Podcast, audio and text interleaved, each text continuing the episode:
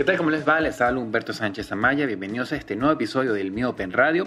En esta oportunidad conversaré con Félix Ayueva, quien todos conocemos por ser el presidente, el fundador de la Fundación Nuevas Bandas. Esa, ese gran evento que anualmente reúne a, las agrupaciones más nobles de la movida musical venezolana, especialmente del pop, el rock del país, del cual han salido distintos grupos claves de lo que es ahora eh, la movida, ¿no? Eh, tanto en Venezuela como en otros países, Rawayana, La Vida Bohemia, Los Versus, Los Pensoneros, así como, como clásicos como La Candy 66, Los Menta, Los Amigos Invisibles, Caramelos Sonoros también han pasado por, por ese escenario. Pero Félix también en, los meses recientes, bueno, en los años recientes, ha, tomado también otros senderos paralelos a la fundación, eh, dedicados a la gestión cultural y también a, los libros. retomó hace poco el proyecto La Espiral, que comenzó como un programa de radio en el 2018 y que ahora ha salido a las calles, los locales, para hablar sobre música, para hablar sobre movimientos, sobre tendencias y para rendir tributo también a, bandas eh, icónicas de, Venezuela. El año pasado estrenó, eh, presentó en su, libro, un libro con la organización Provea, El acecho de una silenciosa exclusión, que habla sobre cómo el Estado venezolano ha cercenado la libertad en la, en la, en la gestión cultural, ¿no? En, todo lo que es la creatividad, no, bueno, la creatividad no, perdón, en el quehacer de la gestión cultural y también con, con sus eh, repercusión en, en, los artistas, así como antes de la pandemia, en enero de 2020, eh, bautizó en, la casa, en el Banco del Libro, en Altamira, eh, Rock Venezuela 1959-2019, un repaso cronológico eh, muy acertado sobre lo que ha sido el género en el país con sus distintos exponentes, movimientos, tendencias y temáticas. Así que como siempre les digo, relájense y escuchen. Y tengo en línea a señor Félix Ayueda, a quien tuve la oportunidad de ver el sábado pasado, el sábado 30 de abril, en, una de las sesiones de La Espiral. En esta oportunidad fue en Ajíes, en el Parque Los Caobos, aquí en el centro de la ciudad, en Bellas Artes con un tributo a Zapato 3, recordando sus canciones, además con la proyección de un documental y con distintas bandas emergentes, eh, rindiéndole honor a esta banda clásica del, del, rock en Venezuela. Además, Félix, este, bueno, había comenzado tres semanas, dos o tres semanas antes, había tenido otra, otra edición de La Espiral dedicada a los 90 en la Guacamaya, en Chacao. Y bueno, lo tenemos aquí en línea para hablarnos de, esta, de estos nuevos proyectos, ¿no? Esto, o de retomar estos proyectos que comenzaron también a la par, de, para, de forma paralela a la Fundación Nuevas Bandas. ¿Cómo estás, Félix? Épale, Humberto, ¿cómo está? ¿Todo bien? ¿Todo bien? Con, con, como tú lo has dicho, con muchas actividades, con muchos proyectos en desarrollo. Chévere estar aquí compartiendo contigo. La Espiral, bueno, recuerdo que en 2018 comenzó como, como un, programa, un programa de radio que era todos los sábados en la mañana, si no recuerdo a las 11, si la memoria no me falla. Y luego ahora ya la espiral sale a la calle, ¿no? Sale a los locales a, hablar directamente cara a cara con, con, el público, ¿no? Con los, con los melómanos, con los, con los seguidores de, de la movida. Así es, fíjate, el, el, concepto de la espiral eh, digamos, tiene un, basamento. Y no es solamente o la radio o el espectáculo en vivo o escribir o investigar, es, mucho más complejo, porque la espiral es como el resultado de muchos años trabajando en investigación, en reconstruir a nivel de investigación la historia del rock en Venezuela y que no la puede separar de la historia del rock universal. Y así como bien lo plantea un teórico británico, eh, Simon Reynolds, que, es un historiador, digamos que prestado de manera muy fuerte a lo que es la historia de la música contemporánea, él tiene una, su, propuesta teórica es, eh, yo me atrevería a decirle que, el, que el título sería retromanía. Él plantea en varios libros cómo a partir de cierto momento, para él desde los 90, el rock empieza a repetirse. Eh, em, empieza como a regresar a modelos anteriores. Yo un poco eh, coincido con él y planteo a nivel venezolano la espiral, porque es la teoría de que sí, a partir de cierto momento, yo diría que la fase post hip hop y post electrónica fuerte, casi comenzando el nuevo siglo, lo que comienza es un movimiento, como en la sociedad, comienza un movimiento eh, repetitivo, en espiral. Eso quiere decir que los fenómenos se vuelven a repetir, pero nunca pasan por la misma línea que lo hicieron anteriormente. Hay diferencias. Y en el caso de la música, eh, las nuevas tecnologías musicales, los nuevos fenómenos sociales que están sucediendo y por supuesto la creatividad de los grupos. Pero si se ponen y revisan detenidamente, hay muy pocas cosas que uno puede decir son absolutamente nuevas. Casi todo es post tal cosa. Este, bueno, dentro de ese gran amplio concepto es que aparece la espiral. Pregúntame. O sea, que en el, tomando en cuenta esta teoría, en el caso venezolano, luego del, boom de grupos como La Corte, por ejemplo, o Submarino, o, sí, Submarino en, los Andes, y todo lo que fue el movimiento de los Andes electrónicos, caímos en un, en, un ciclo de, de retomar y de revisitar todo lo que se había hecho anteriormente, Félix. Eso es correcto. Fíjate, em, esto siempre ha sucedido, siempre hay un retorno al principio. Todos los filósofos de una u otra manera lo han planteado. Este, en el caso específico venezolano, sí, hay una especie de, regresar a modelos musicales que ya existieron, pero con aditamentos nuevos. Eh, por ejemplo, lo que está sucediendo ahorita con la, con la música urbana la conexión de la música urbana con el rock, con el pop, con por supuesto la electrónica, nos dan como nuevas alternativas. Y ahí se pudiesen nombrar varias bandas y proyectos individuales que tienen una mirada hacia atrás, pero también con perspectivas hacia futuro.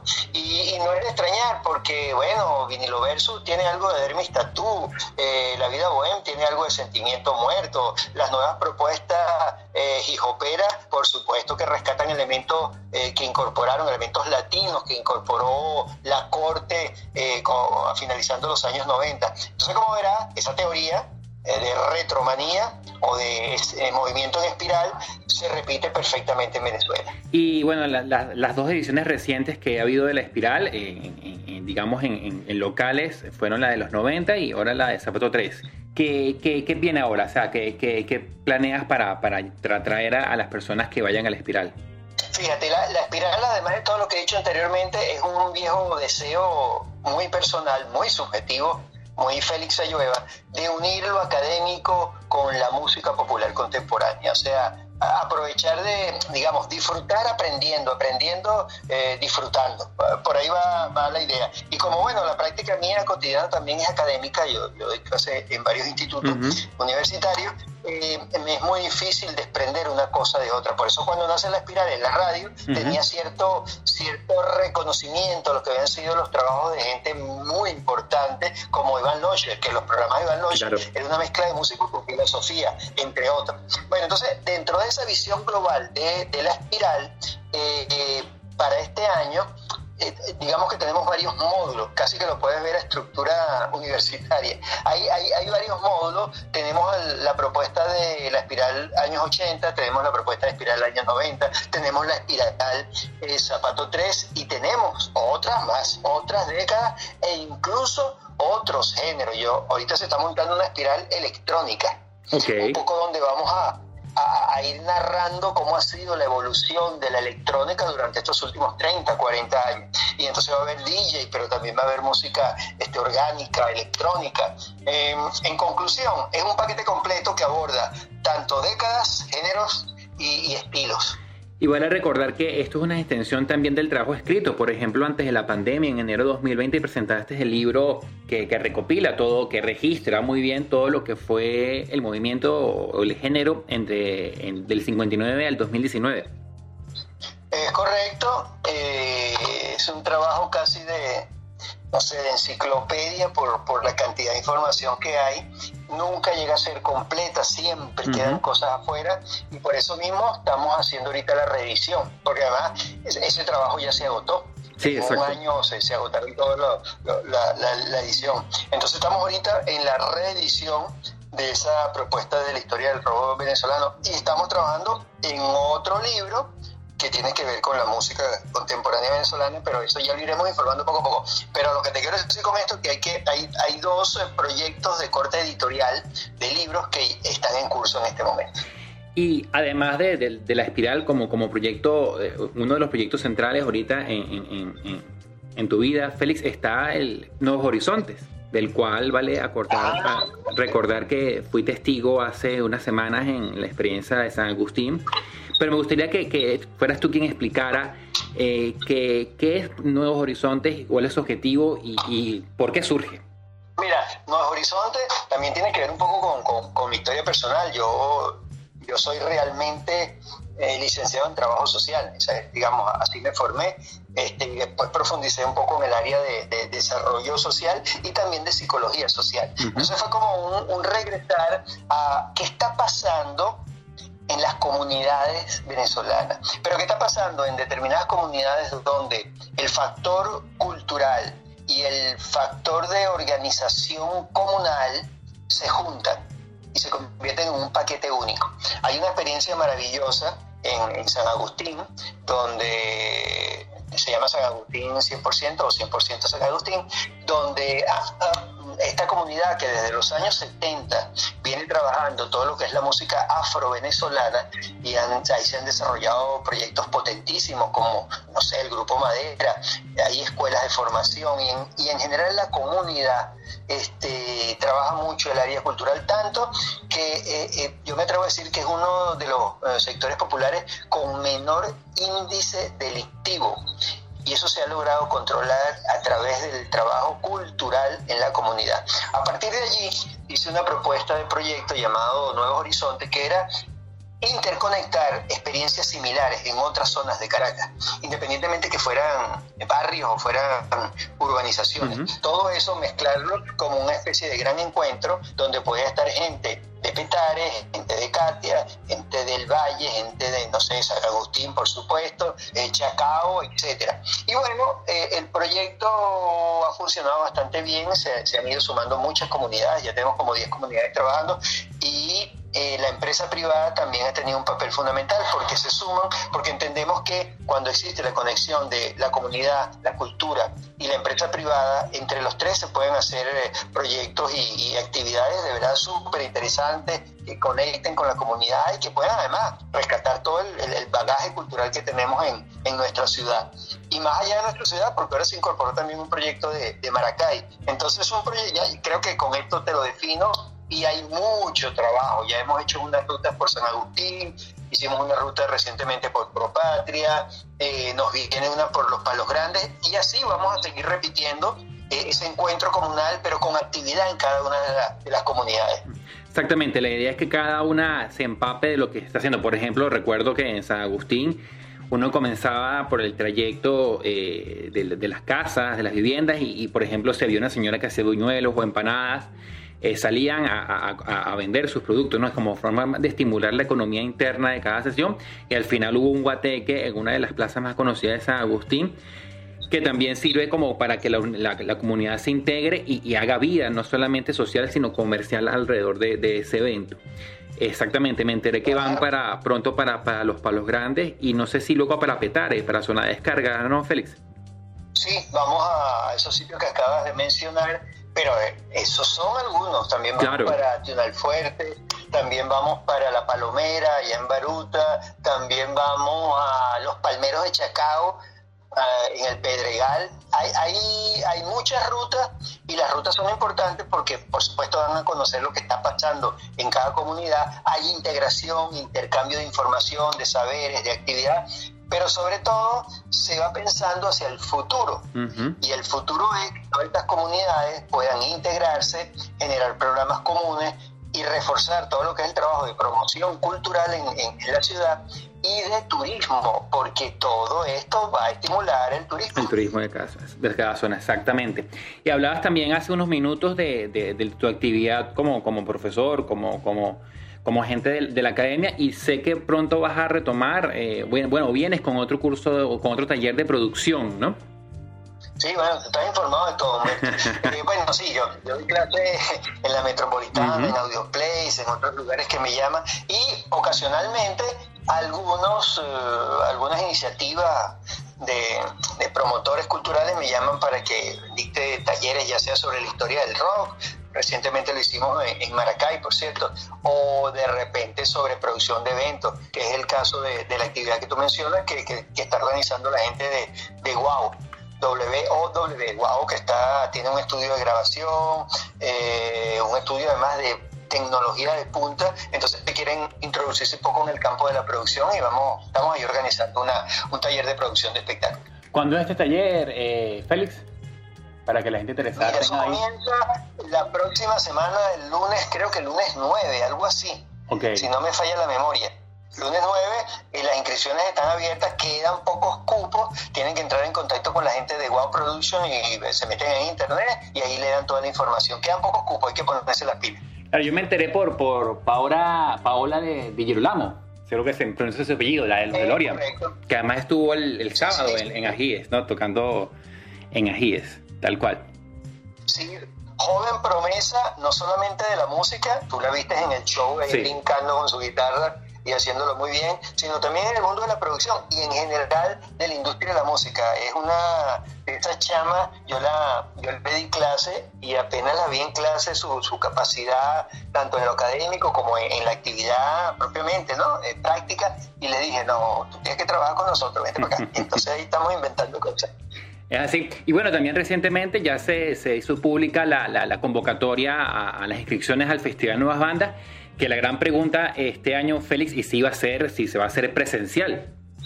Sí, bueno, tú sabes que estos dos años que, han pasado han sido muy, muy duros para sí, rudísimos. trabajamos en el mundo del en el mundo del espectáculo por muchos factores.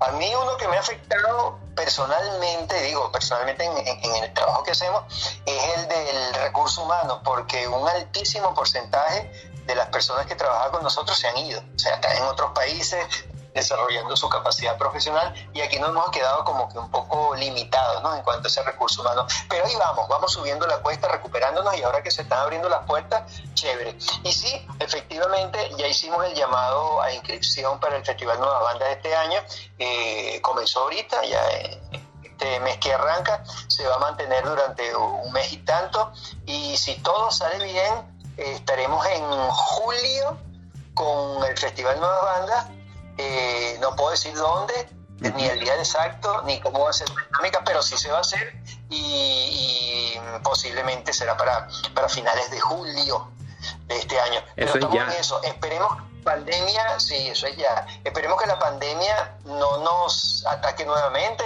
o que arranque la guerra nuclear, eh, que Rusia tome la iniciativa y lance una bombita por allí o cualquier otra cosa porque el mundo está muy raro. Entonces estamos preparados para, para todo.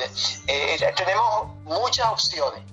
Este, si algo pasa, bueno, cambiamos en el camino, pero todo apunta a que vamos en, en vivo, directo, en la calle, tarima grande, con mucha participación. Y también se van a realizar los circuitos NB. Claro. Están estipulados para, por ejemplo, en, en, los Andes estamos trabajando Mérida, para el occidente estamos trabajando Maracaibo y Barquisimeto, para el centro estamos trabajando Maracay, para el oriente estamos con Puerto La Cruz, por supuesto Caracas tendrá este, unos espacios especiales para estos circuitos, pero sí, ya, ya estamos activos. Buenísimo, Félix. Ahora, eh, retomaste, hace, también nos dijiste que, que una reedición del libro, ¿no? Del, del rock en 1959-2019. Ahora, hay en, proyecto otros libros. Eh, por parte estuvo el, de, el, que lanzaste el año pasado, en diciembre, el, el, del, el del acecho, de la exclusión, junto con Provea. Pero vienen nuevas obras, Félix. Sí, sí, estamos de hecho, casi que te puedo decir que estoy saliendo de la imprenta ahorita. Ah, buenísimo. Este, estamos trabajando ya otros títulos, eh, también otros formatos, pero eso por ahora no te lo puedo decir. Tenemos como sorpresa, pero es para este año. La idea es que este año contraatacamos con, con un par de libros. Ok, ok. Ahora, para decir, ¿me puedes decir, van a ser la, la parte investigativa o más de la vivencia? Eh, personal como el del 2016? No, no, investigación. Investigación, investigación. Lo que viene es un poco profundizar eh, sobre más información, imágenes, eh, historias, datos ocultos sobre el rock venezolano. Aquí tenemos mucha información para inventar. Y más ahora, no sé si te has dado cuenta que prácticamente todos los meses sale un disco nuevo venezolano en el exterior, este, en formato vinil, que rescata desde el grupo Pan de Callayo, pasando por lo que era el, surf venezolano de los años 60, eh, el sonido pon alternativo de la leche, eh, trabajos recopilatorios de Miguel Ángel Noya con un disco doble. O sea, todos los meses está saliendo un vinil venezolano fuera de nuestra frontera. Entonces, bajo ese, ese concepto de rescatar nuestro sonido y también, ¿por qué no?, eh, expresar lo que está sucediendo ahorita, este, los libros que vienen van, van por, ese, por esa línea de trabajo. Félix, tres recomendaciones musicales tuyas, tres bandas, artistas que, que hay que seguir la pista. Oye, si me la pones difícil porque de verdad yo escucho yo escucho mucha música. Yo yo me puedo tragar 10 discos semanales nuevos, pero al mismo tiempo escuchar mucha música de otro tiempo, porque, bueno, eh, es mi trabajo investigar. Entonces, me la pones, me la pones difícil porque se me acumula la información en serio. Yo digo, ajá, ¿cuál banda nueva yo puedo recomendar ahorita así que me haya gustado? Y tengo demasiada información. Entonces, por otro lado, antes de decirte mi, mi opinión, este, las cosas son de momento. Tú me dices, ¿cuál es la mejor banda del mundo? Para mí, hoy, a esta hora, este, a lo mejor es los Beatles, pero mañana pudiese ser Led Zeppelin. Claro. O pasado mañana te digo, no, chico, Fleetwood Mac, no sé, la que se me ocurra. Entonces es como muy de momento. Yo no creo, además me, me resisto a que me hagan preguntas, ¿cuál es la mejor banda? O que me digan, nómbrame tus 10 trabajos discográficos más importantes. Uy, yo le huyo, le huyo a, esas propuestas. Eh, entonces cuando me dice tres alternativas, yo, si te puedo desviar la pregunta, te diría, bueno, yo puedo recomendar tres cosas que me gustan y que le diría a la gente, ¿te gusta la música? Mira, yo te recomiendo que escuches tal cosa. Ok. Sí, sí. No, bueno, si, si, aceptas, si aceptas el reacomodo... Te la acepto, te la acepto. ok, te puedo decir, yo le recomendaría a todo amante de la música que tenga siempre cerca un disco de Mal Davis. Mal Davis, hombre del jazz, lamentablemente desaparecido, gran músico, tenía una cosa importantísima que yo valoro sobremanera. No era esquemático, era gran músico, a lo mejor era esquemático cuando hacía su música, que era casi perfecta, pero nunca se negó al cambio, a la fusión, al que las cosas no son estáticas. Entonces un tipo que inicialmente hacía bebop, se mudó al hard bop, después dijo, no chico, vamos a darle al cool jazz. Y después dijo, no, no, no, no, no, no, ya esto está pasado de moda, vamos a darle a otro formato.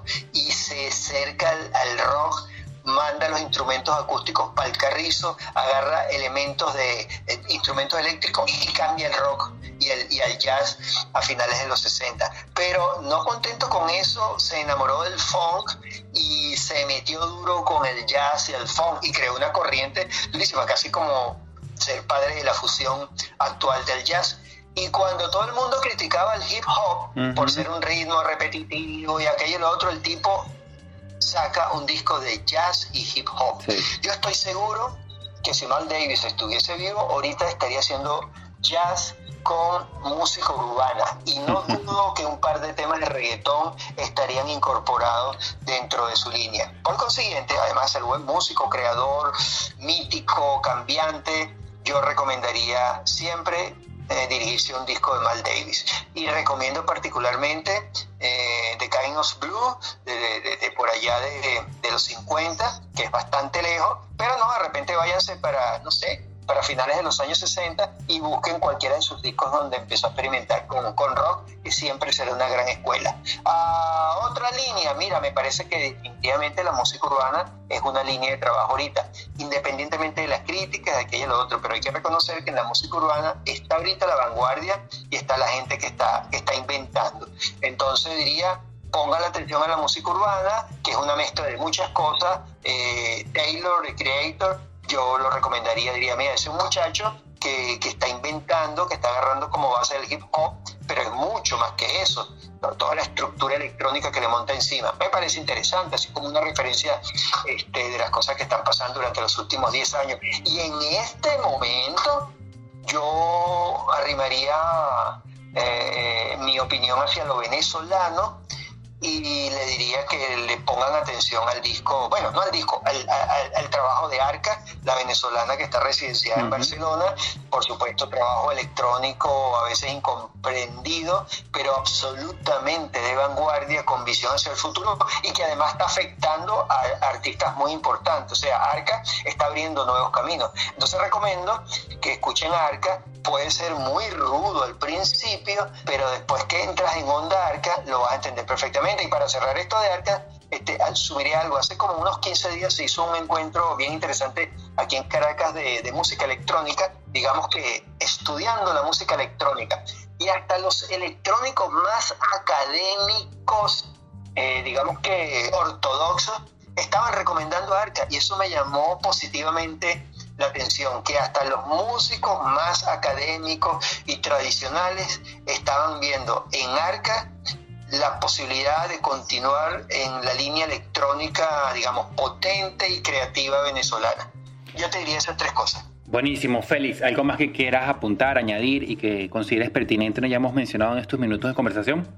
Eh, bueno, sí, eh, diría que hay por ahí, tengo otro proyecto que tiene tiempo, tiene por lo menos unos cuantos meses y que me gustaría compartir con ustedes, que es Pre Beats, que es una especie de, podcast que mm, estamos haciendo con, con, el, British, el Consejo Británico, donde tratamos de hacer una conexión entre la historia de la música pop rock británica y la música pop rock venezolana. Sale aproximadamente cada 15 días, cada, cada tres semanas, y en cada capítulo abordamos situaciones muy particulares de conexión de, de, de esas dos músicas, la británica y la venezolana. Y además de esto, agradecerte este, por esta, esta invitación y este intercambio de, ideas. No, agradecido contigo por el, por el tiempo, Félix, por todo, por todo lo compartido y bueno, por los proyectos que, que, han, que han sido y que vendrán.